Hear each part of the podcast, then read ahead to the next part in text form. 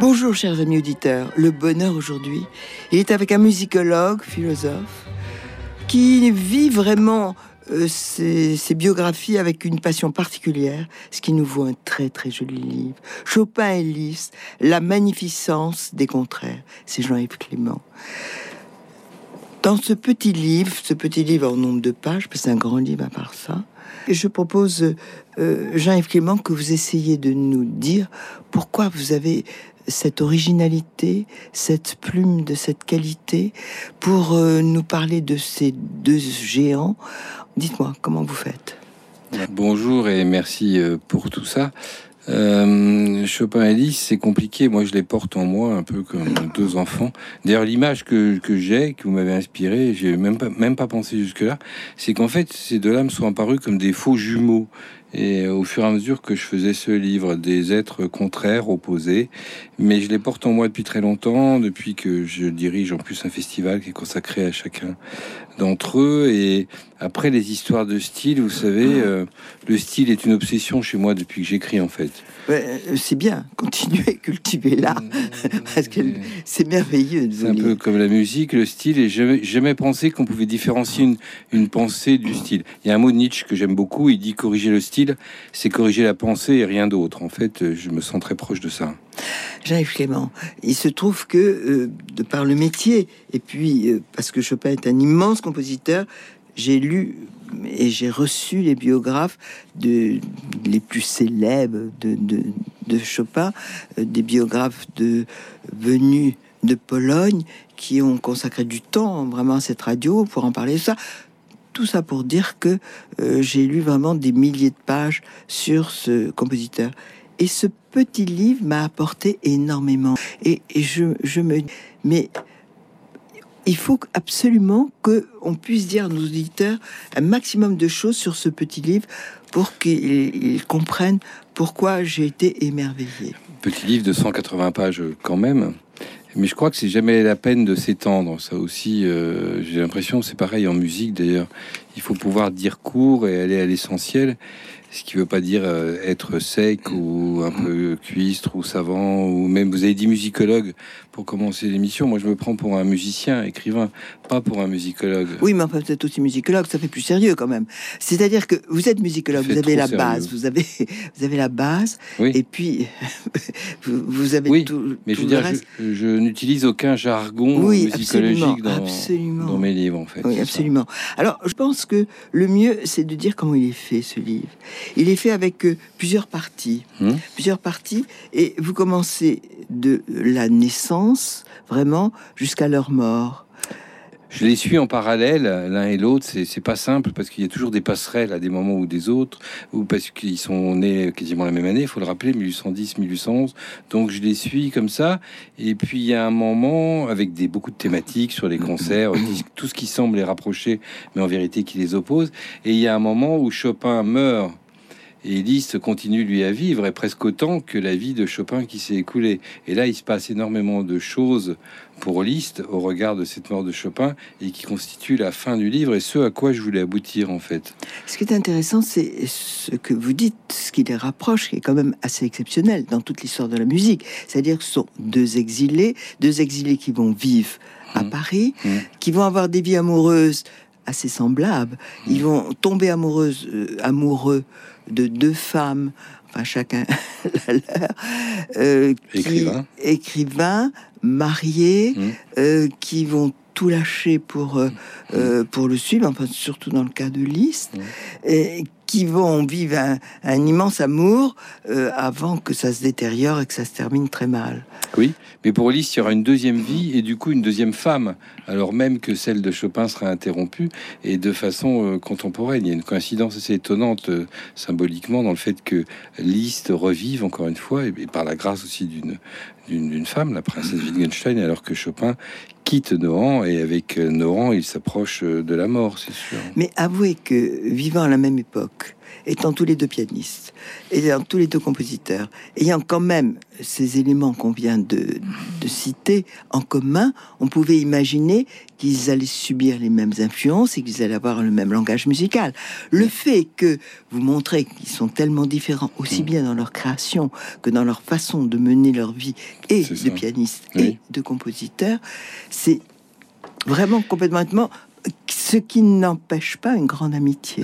Oui, euh, surtout au début. Disons qu'il y a une complémentarité, ils forment vraiment un couple au, sens propre. Ces deux planètes, mais à l'intérieur d'un même euh, système solaire qui avait besoin de ces deux euh, planètes. Mais ils sont très opposés, ils sont même contraires. Le fait est, je crois qu'ils ont surtout une vision de l'existence, en fait, qui, pour des raisons qui tiennent aussi à la naissance, l'entourage, tout ce qu'on veut, mais qui tiennent aussi au mystère, comme, comme toujours, ils ont une vision de l'existence totalement opposée, celle de Chopin est enfermée dans un seul piano. Et contrairement à ce qu'on pourrait croire, celle de Liszt est ouverte au monde à partir du même piano. piano. Mais c'est pas une, une fermeture chez lui, c'est une ouverture totale. Et là, vraiment, on a deux, deux, deux oppositions extraordinaires. Et puis, c'est intéressant parce que comme euh, ce livre est très vivant, il est vivant comme la vie, vous parlez aussi de la relation de ces femmes, et pas n'importe quelle femme. Georges Sand, tout le monde connaît Georges Sand, sa personnalité extravagante, et puis son talent, et puis euh, que soit aussi quand même euh, Marie Dagou, qui est aussi une écrivaine et qui appartient aussi à la haute bourgeoisie. La relation de ces deux femmes, c'est tout à fait étonnant, c'est presque un feuilleton. De toute façon, oui, à cette époque, tout tourne autour de Georges Sand. Elle est l'entremetteuse en chef de toute une corte de, de génie avec Musset, etc. C'est tout à fait invraisemblable ce qui se passe autour d'elle. Et il faut dire que les deux l'ont très bien connu. Chopin, n'en parlons pas. Mais ce qu'on ignore souvent, c'est que la, la, vraie relation intellectuelle qu'elle a eue avec un musicien, c'est pas avec Chopin, mais c'est avec Liszt.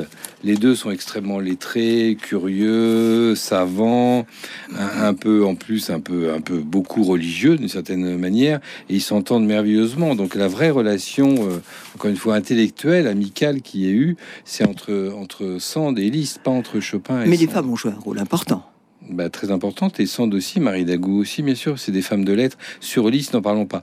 Bah, sur Chopin, c'est différent parce qu'on sait bien que Georges Sand, euh, à quel point elle l'a materné dans le meilleur sens du terme pour l'aider à créer, à Nohant, lui trouver la paix.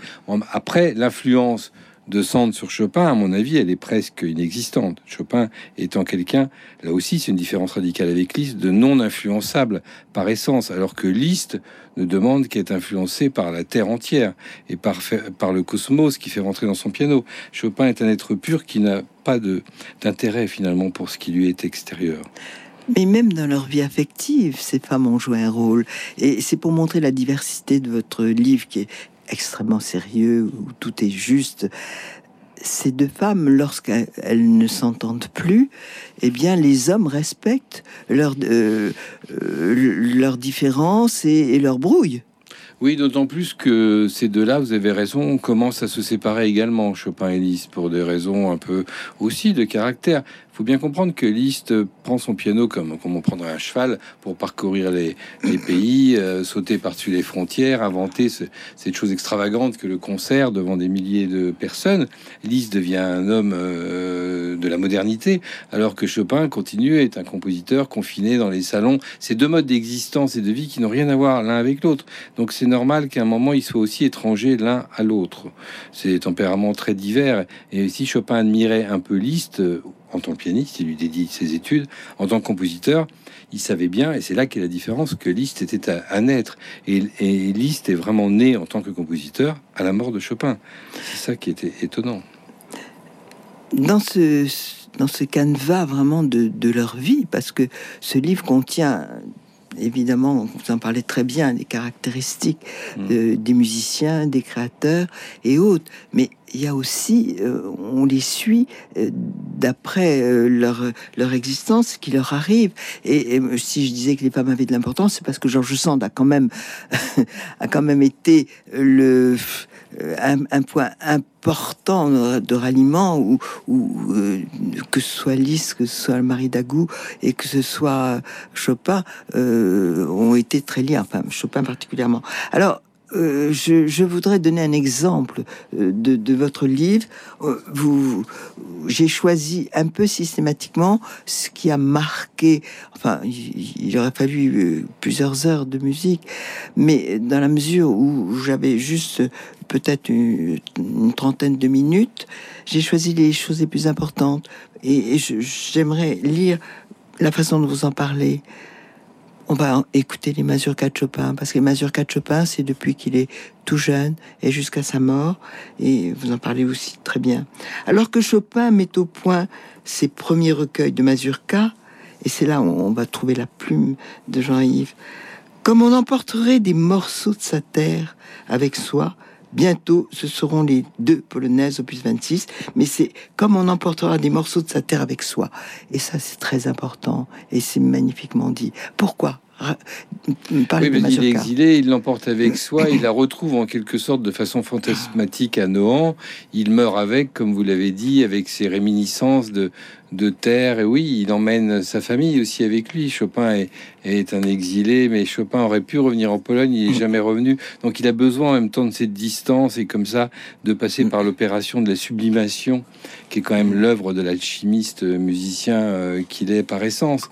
Donc les mazurkas figurent effectivement son journal musical intime qui l'emmène comme ça euh, depuis les débuts jusqu'à la fin, avec les échos de musique traditionnelle qui va retrouver à Nohant, qui lui fera se souvenir de ceux qui l'entendaient enfant à Varsovie. Voilà, alors on va commencer à écouter euh, les œuvres qui ont été au départ euh, le lien avec les terres d'origine, c'est-à-dire les mazurkas et les rhapsodies hongroises. Vous êtes d'accord? Ah oui, ça c'est important chez eux.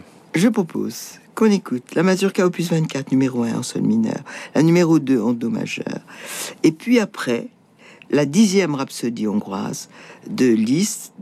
Pour la rhapsodie hongroise sera Roger Muraro. Et pour les mazurkas sera Eugène Indig. On écoute Chopin et Liszt.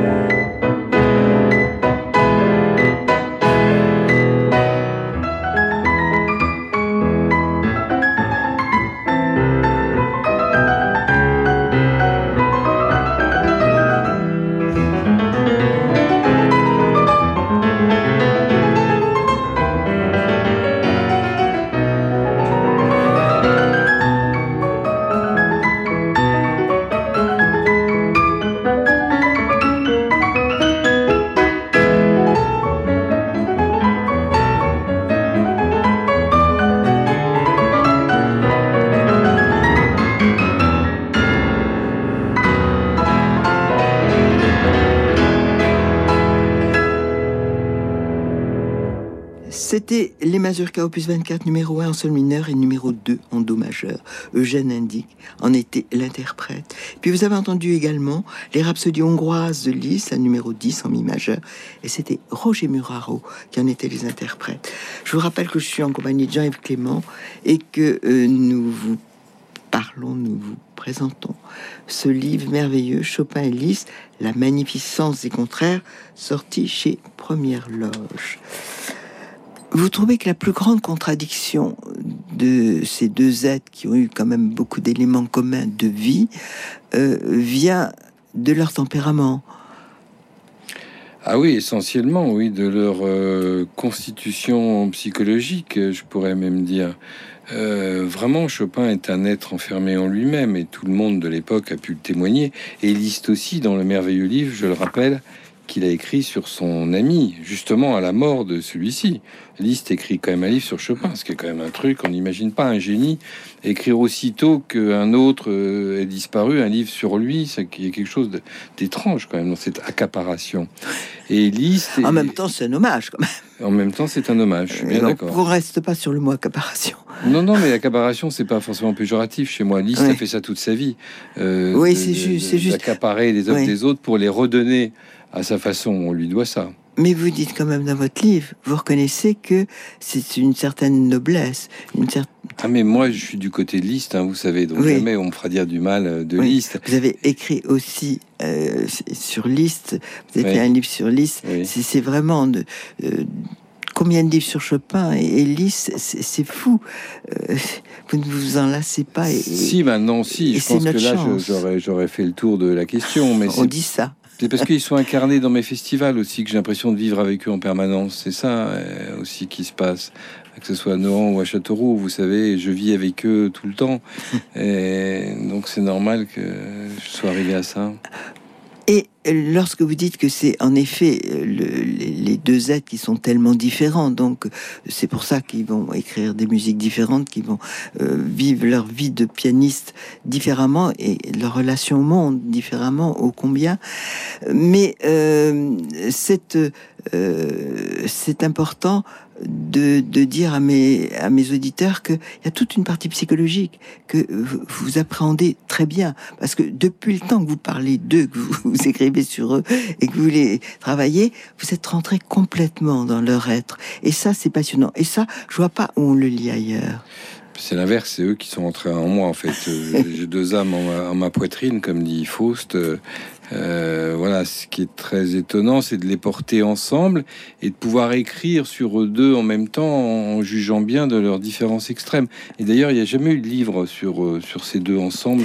Jamais, vraiment. ça très étrange. Mais ce livre est original et, vraiment unique en son genre. Mais vous savez pourquoi en fait? C'est que je pense que les gens qui parlent sur Chopin peuvent pas parler de Liszt et vice versa. C'est très compliqué d'épouser un monde comme ça et de en même temps de pouvoir se promener sur l'autre de la même façon. Je crois que les Chopiniens sont pas listiens, pour employer ces mots-là, et l'inverse est vrai aussi. En tout cas, pour l'instant, euh, ils l'attestent. Et, et, pourtant, le, leur vie en parallèle jusqu'à la mort de, de Chopin est tout à fait passionnante parce que c'est difficile de ne pas les rapprocher. Ils ont quand même des éléments communs qui sont fondamentaux dans leur destin. Bien sûr, ils se rencontrent. Ils se rencontrent déjà à Paris en 1831 comme deux exilés avec tous les autres amis de l'époque et grands seigneurs, même, même des étrangers, Mendelssohn, etc. Après Claravic, oui, bien sûr. Et puis, euh, et puis c'est quand même Liszt qui présente à Chopin Georges Sand. Absolument. Absolument. Mais Liszt est l'ambassadeur, je l'ai dit, des études de Frédéric Chopin. Donc chez Chopin, il y a une conscience aiguë de ce que, ce que vaut Liszt, pianiste, de son envergure. Il y a une admiration. Inversement, Liszt aimera beaucoup Chopin. Il, signera quand même deux grandes critiques sur le jeu de Chopin, 1832 et 1841. Donc parce qu'il est aussi critique, Liszt, il est tout, Liszt, je ne sais pas ce qu'il n'est pas. Donc il se fait aussi le témoin du génie euh, de pianiste et de compositeur euh, de Chopin. Mais il y a une chose fondamentale, c'est que Chopin, à 15-16 ans, il est déjà un génie. les œuvres varsoviennes de cette époque sont déjà géniales. Là, il n'y a pas photo, si je puis dire. Liszt, il est rien à cette époque.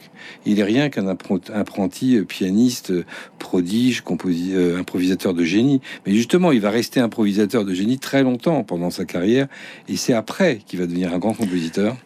Alors, c'est une thèse intéressante. Je crois peut-être que euh, je, l'ai vu sans que vous l'écriviez réellement. C'est-à-dire que vous pensez que euh, la disparition de Chopin a pu avoir une influence sur le dessin de ah, bah, Ça, je le dis très nettement dans mon livre. J'en suis absolument certain. Non, c'est pas aussi, c'est pas aussi net parce qu'il n'y a pas d'événement. Consciemment ou inconsciemment, il n'y a pas d'événement si ce n'est les compositions de Liszt qui naissent à la mort de Chopin et qui portent des titres chopiniens comme ces deux ballades, ces deux polonaises, sa berceuse, une mazurka euh, et d'autres encore. Et donc il y a quelque chose de l'ordre de maintenant je peux enfin m'y mettre moi aussi. Et puis c'est surtout là qu'il va accoucher, si je puis dire, de ces grands cycles, ces grandes œuvres. On dirait qu'il y a quand même une libération qui se passe. Qu'elle coïncide avec la mort de Chopin, c'est certain. Qu'elle soit due uniquement à elle, non, bien sûr que non. Vous parlez de coïncidence, vous ne parlez pas de conséquences. Ce qui est, ah, je trouve habile, parce que c'est absolument de quel droit on peut pas, Oui, on peut pas faire la part des deux. Mais il y a quelque chose quand même. vous savez, depuis le départ, il y a un complexe chez Liszt, et c'est pour ça qu'il est boulimique, qu'il se cultive autant. C'est pour compenser. Il y a un complexe dû à son extraction simple, tout ça. Chez Chopin, tout est parfaitement accompli. Ça aussi, vous le dites très bien. Vous et donc, parlez très bien il n'a pas de problème, il n'a pas de faille, pas de brisure, il a rien à compenser penser. Liszt, si, énormément. Et donc c'est pour ça, il va devenir grand grâce à cette faille. C'est ça qui est, est étonnant. Chopin est, accompli pour toujours. D'une certaine manière, il restera cette plante élevée sous serre, merveilleusement euh, parfaite, une espèce de cristal mal arméen. Quand même, c'est un mystère, la perfection de Chopin. Est-ce que vous croyez que euh, l'un et l'autre ont deviné euh, ce qu'était euh, Chopin Lys est ce que Lys euh, est-ce que Chopin était pour Lys est ce que Lys était pour Chopin ce que ce que vous avez vous découvert ce que vous écrivez formidablement de façon très imagée et très très précise avec hmm. beaucoup de sensibilité est-ce que vous croyez que eux euh, ont, été capables de, ont ressenti ça? Liszt, oui, il est mort qu'en 1886. Il a eu le temps de parcourir toute l'œuvre de Chopin, d'enseigner, d'en parler dans son livre. Il a tout, il a fait, oui, c'est vrai. Il a fait le tour de l'ensemble du génie de Chopin. c'est certain. Mais peut-être, peut-être pas au point de vue psychologie. Euh, un peu quand même dans son livre, il cerne bien le côté enfermé de mm. Chopin à qui tout est étranger. Ça, il en parle très très bien. Il est tellement fin et intelligent.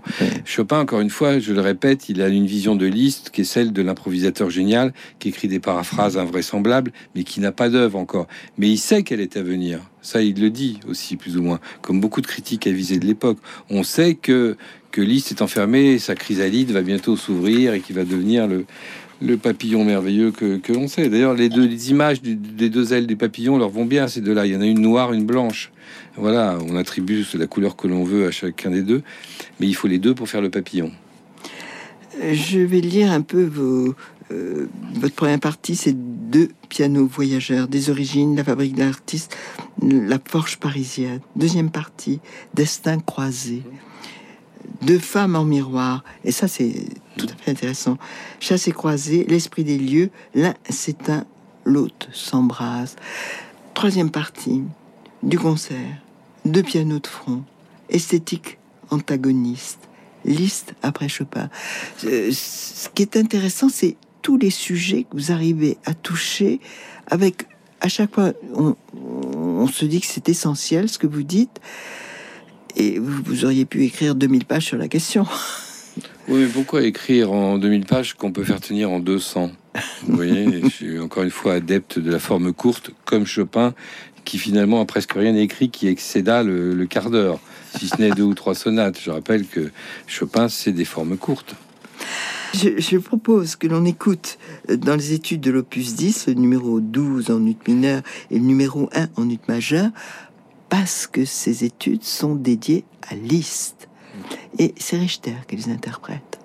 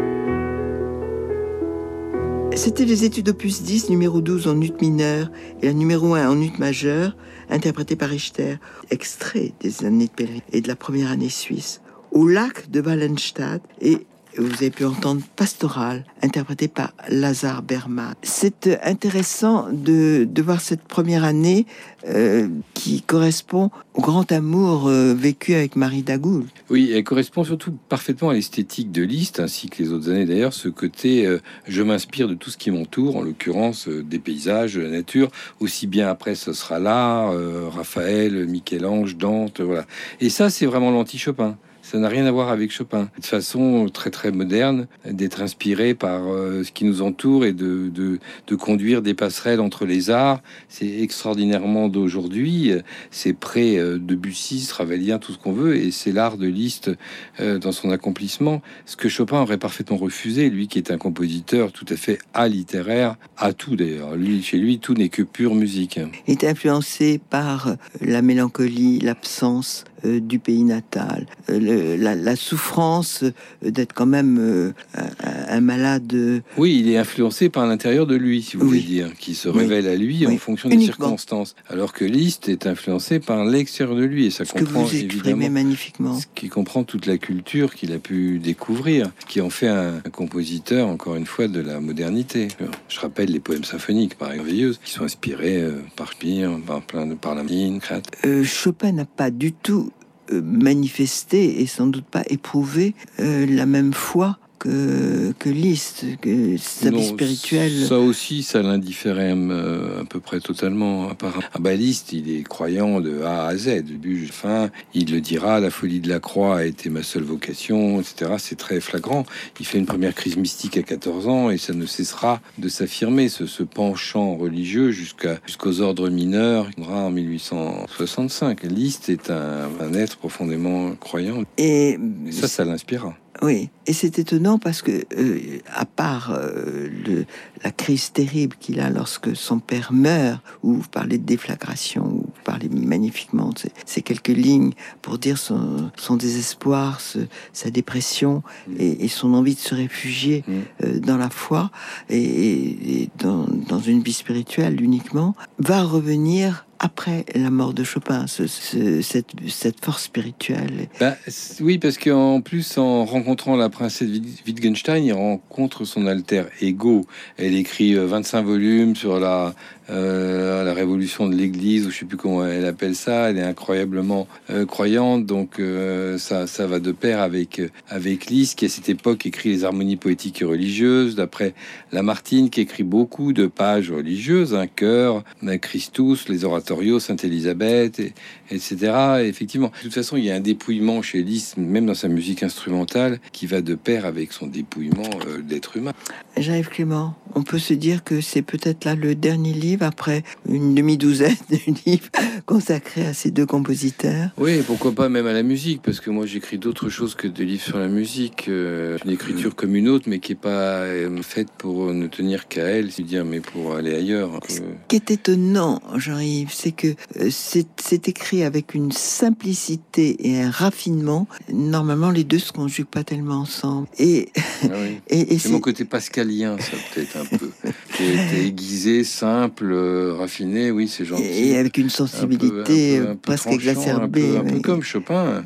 Vous percevez beaucoup de choses avec votre sensibilité. Euh, c'est pour ça que ce livre est tout à fait original. Et c'est la musique qui m'a fait. Donc c'est normal que je lui rende les choses ainsi par mon style, en fait. C'est ça. dit. Vous voyez, non, c'est vrai. Que diriez-vous si on terminait avec l'Ave Maria de Liszt? C'est lequel? C'est celui de Schubert transcrit par Liszt ou c'est non, c'en est un pur écrit pour pur, ouais, ouais. ou dans les harmonies poétiques. Voilà. Il y a plein d'Ave Maria, oui. On écoute donc l'Ave Maria. C'est Stephen Hoog qui en est l'interprète.